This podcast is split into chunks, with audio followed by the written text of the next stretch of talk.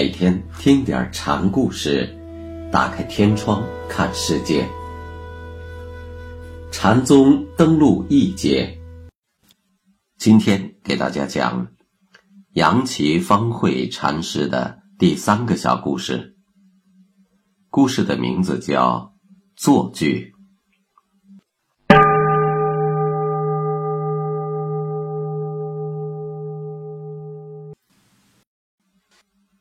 有僧徒问方辉：“人执法执良浅，不是僧人极责。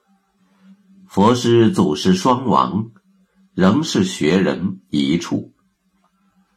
不知师傅怎样接引学人？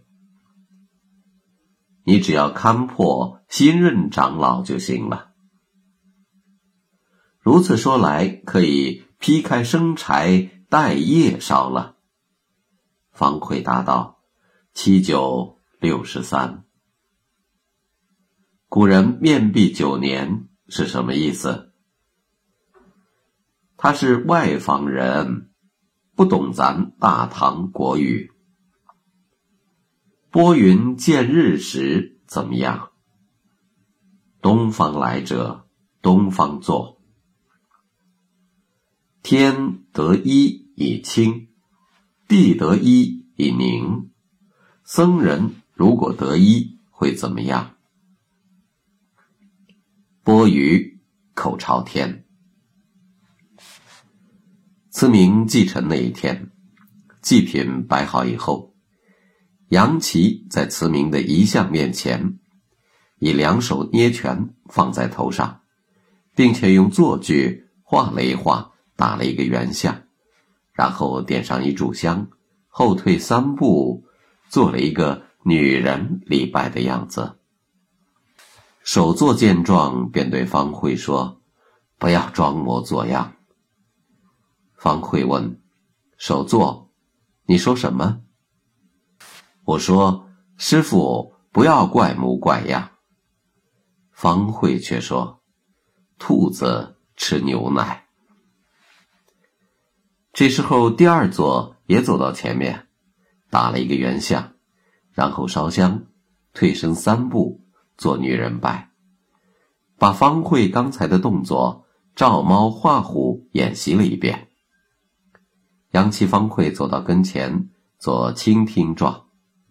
第二座正想说点什么，方慧一个巴掌抡将过去，嘴里骂道：“这个七筒！”也在这里装腔作势。有一天，有三个僧人结伴而来，向方慧求教。方慧对他们说：“三人同行，必有一致。”说着，就把旁边的坐具提起来问：“打头的这个兄弟，你说我提的这个是什么？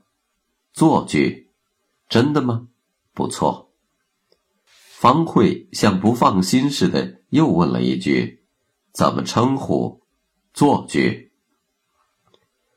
方慧左右看了看大伙儿，赞叹的说：“这个兄弟好眼光。”接着又问第二个僧人：“千里之行，始于足下，什么是最初一句？”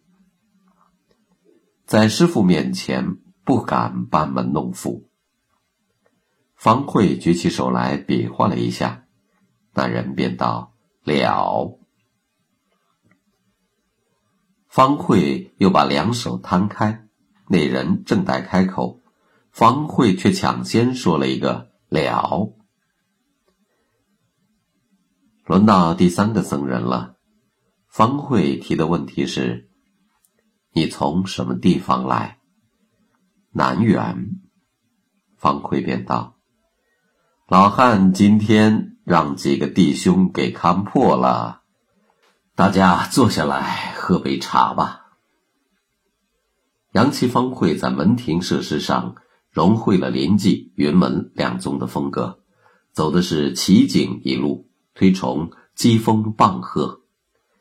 方会上堂讲法时，好用寄语，略引几首，可见一斑。杨岐。无止地，种田博饭吃。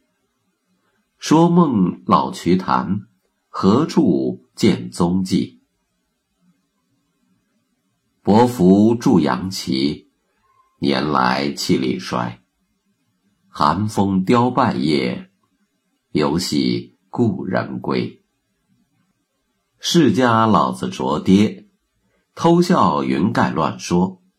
虽然世界坦平，也是将琴捕捉。